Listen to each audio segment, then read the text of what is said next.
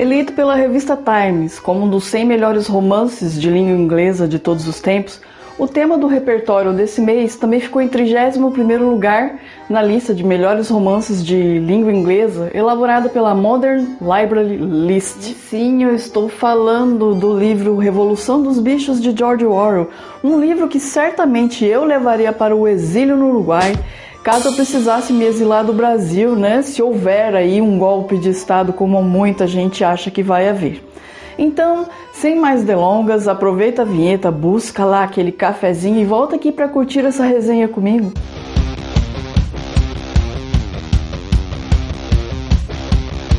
Já logo de início, eu preciso esclarecer a vocês que Revolução dos Bichos é um livro que foi escrito num formato de fábula infantil. Sabe esse formato em que os animais cantam, dançam, sapateiam, ajuda a Branca de Neve a varrer a casa? Exatamente, é esse tipo de livro.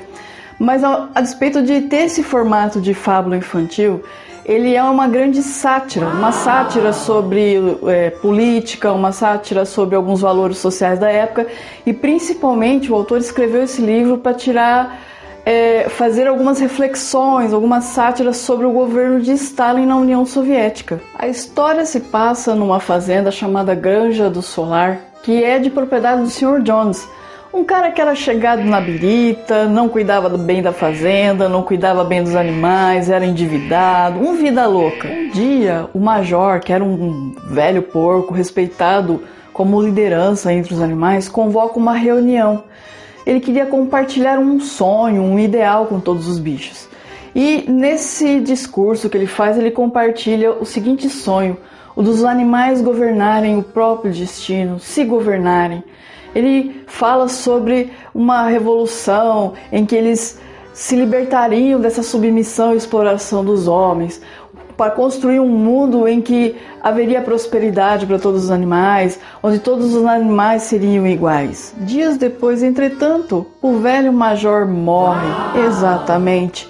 E diante de sua morte, dois porcos mais jovens tomam ali a dianteira nessa questão de confabular, conspirar uma possível revolução dos bichos. E esses dois porcos mais jovens são o Bola de Neve e o Napoleão. O que acontece é que dias depois o Sr. Jones ele comete uma gafe ali e esquece de alimentar os bichos. Exatamente. E isso foi meio que uma gota d'água na revolta dos bichos e eles realmente eles se revoltam, eles tomam o controle da fazenda e expulsam os humanos. Ah, houve festa na fazenda, minha gente. Os animais ficaram alegres, comemoraram, festejaram, riram juntos, mas os porcos não perderam tempo e invocaram para si o direito de serem reconhecidos como líderes.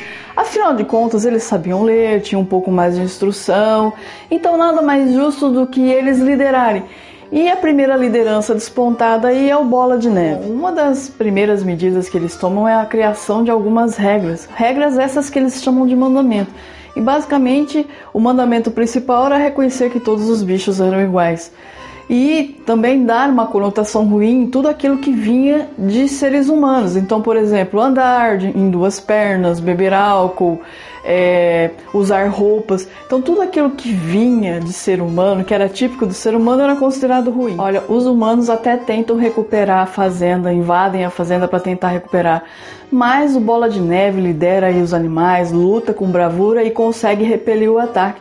E após esse ataque, o Bola de Neve então começa a liderar todo mundo para melhorar a qualidade de vida da fazenda, melhorar a situação dos animais.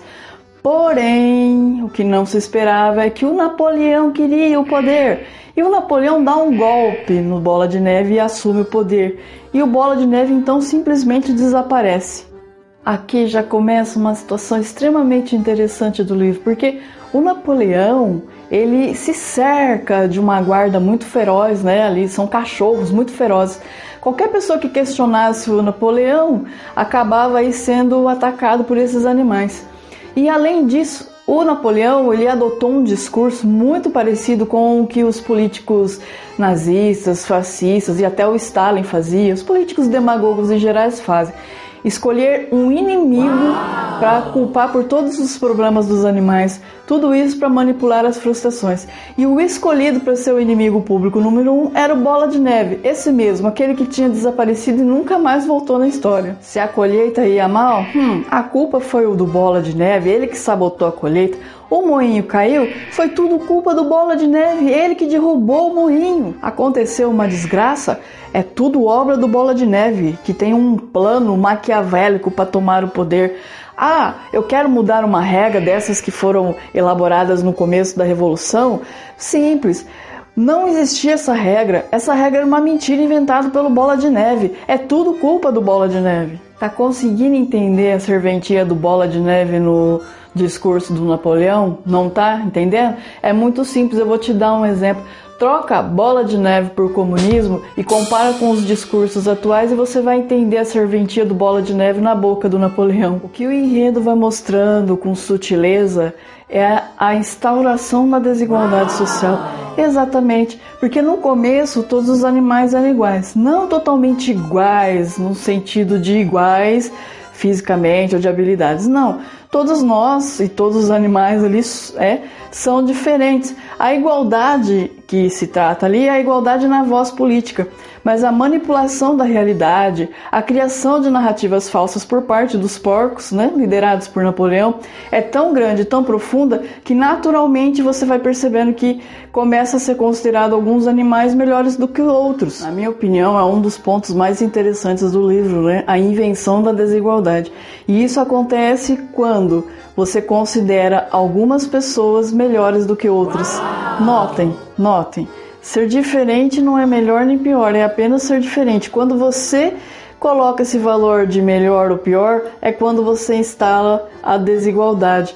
Não é mesmo? Vamos pensar o seguinte: os porcos se colocaram ali como superiores, como melhores que os outros, por terem um pouco mais de conhecimento. Se você for comparar com a história da humanidade, é isso aí, né? Pessoas pretas eram consideradas inferiores e, portanto, deveriam ser escravizadas. Mulheres deveriam ser submissas ao sexo masculino porque eram inferiores. Então percebam que é um livro antigo, mas extremamente atual. Olha, eu não vou contar para vocês o como termina esse livro, porque afinal de contas o meu desejo é que vocês leiam mas eu vou apenas dar uma pincelada aqui dizendo o seguinte: chega um momento da história que a manipulação da realidade, a mentira é tão grande, mas tão grande, que a situação dos animais está pior do que na época do, do, da dominação dos humanos e eles não percebem de tanta mentira que era contada pelos porcos. Exatamente. Então os animais gritavam que eram livres, mas na verdade estava em situação pior do que escravo. Tá curtindo o assunto, né? Tá curtindo o livro? Eu sei, esse livro ele é extraordinário. Mas sabe o que também é extraordinário? A sua interação com esse conteúdo. Então, apoie o canal compartilhando esse episódio de podcast nas suas redes sociais. É, vem aqui no YouTube, né? É, interaja com o vídeo de alguma forma, curtindo, comentando, porque isso faz com que os algoritmos dessas plataformas ofereçam esse conteúdo para mais pessoas, divulgando assim o nosso trabalho. Seguindo então a tradição desse canal, eu vou trazer algumas curiosidades, alguns pontos interessantes com base nesse livro. E então eu peço que você me tolere aí um pouquinho mais Segue aqui comigo, você não vai se arrepender. Uma curiosidade extraordinária sobre esse livro é que o manuscrito original dele quase, quase, quase foi destruído. Exatamente. Na Segunda Guerra Mundial, a Alemanha nazista bombardeou Londres por várias vezes. E em 1944, num desses bombardeios, a casa do George Orwell foi atingida. E, segundo fofocas históricas, ele ficou desesperado, vasculhando os entulhos atrás do manuscrito e conseguiu achar. O livro só seria publicado um ano depois. Agora, imagine isso, gente. Não tinha pendrive na época, não tinha nuvem do Google.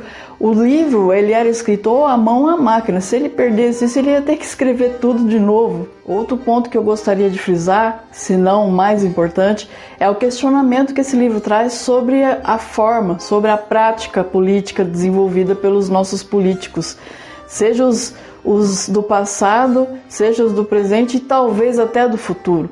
Porque a política, ela sempre é feita com construção de mitos, falseamento de fatos e circunstâncias, e é uma prática corrente é, dentro da história da humanidade e é abordada de modo muito interessante no livro. Veja, eu não estou falando só de fake news, notícias falsas espalhadas pelos jornais. É, a fake news também é um instrumento para manipular pessoas. Eu estou falando de uma coisa um pouco mais séria, um pouco mais densa, que é a construção de realidades falsas, construção de realidades inexistentes. É, feitas especificamente para manipular o povo, para deixar o povo submisso.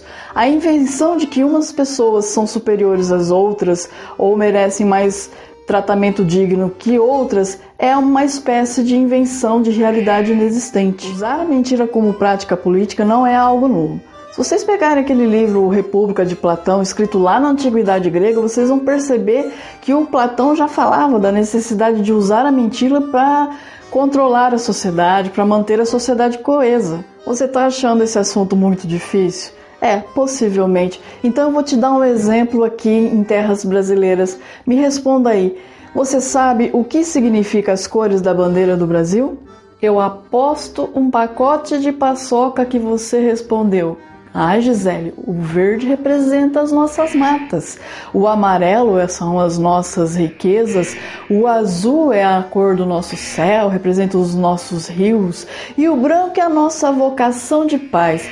E eu sinto muito te decepcionar, mas não é nada disso. Pois é, meus amigos, minhas amigas, meus amigos. A cor verde, na verdade, é a cor que representava a família Bragança, que era a família do Dom Pedro I e do Dom Pedro II. A cor amarela, por sua vez, representava a família Habsburgo, que era a família da imperatriz Leopoldina. Ah, sabe aquela esfera azul? Pois é, aquela esfera azul na verdade é uma remissão à própria esfera que existia na bandeira de Portugal na época do Império Colonial. Ou seja, trocando em miúdos, a nossa querida, amada idolatrada bandeira do Brasil é uma homenagem aos nossos colonizadores. Ainda que a nossa bandeira tivesse esse significado de homenagear as nossas florestas, as nossas riquezas, os nossos rios, a nossa vocação pela paz, ainda assim representaria uma grande mentira, um grande mito na nossa sociedade. E eu digo isso porque quando a gente estabelece isso como símbolo dentro de uma bandeira ou em qualquer situação, né, um símbolo nacional, significa que nós valorizamos isso, né? Teoricamente, nós valorizaríamos as nossas florestas, as nossas riquezas, os nossos rios, a nossa vocação pela paz, o que na realidade é completamente distinto, porque ninguém está nem aí para o desmatamento de nossas florestas. As nossas riquezas, poxa, gente, tudo que nós produzimos é para exportar, a ponto de nós sermos um celeiro para o mundo mas é, quando saem algumas pesquisas aí, nós percebemos que de 10 famílias, 6 passam né, algum tipo de necessidade alimentar. E dependendo da região, esse percentual sobe assim drasticamente. Rios, os nossos rios são todos poluídos assim, sem nenhum, nenhum critério, sem nenhum tipo de controle. Invocação pela paz? Ô oh, gente, basta abrir os nossos jornais e ver que nós não somos um país pacífico, nós não valorizamos a paz. E sabe o que é mais interessante? Neste exato momento, você está rejeitando absolutamente tudo o que eu estou dizendo, porque é preferível acreditar que nós somos um país maravilhoso, de mulheres bonitas, um país de samba, futebol, de alegria, de democracia racial. E exatamente acreditar na mentira é melhor do que enfrentar a realidade. Eu sei, eu sei, eu sei, o assunto pesou um pouco, não é mesmo? Mas é o efeito do livro. O livro ele, ele impacta a gente por trazer esse tipo de reflexão sobre a, a, realidade, sobre a distorção da realidade e sobre a mentira usada como prática política. Então é isso, pessoal. Eu agradeço imensamente a todos vocês que chegaram até aqui comigo nesse imenso episódio, né? Talvez um pouco indigesto um super beijo a vocês e um beijo muito especial para você, você mesmo que veio a aprender o significado das cores da bandeira do Brasil aqui comigo. Um beijo, gente, e até!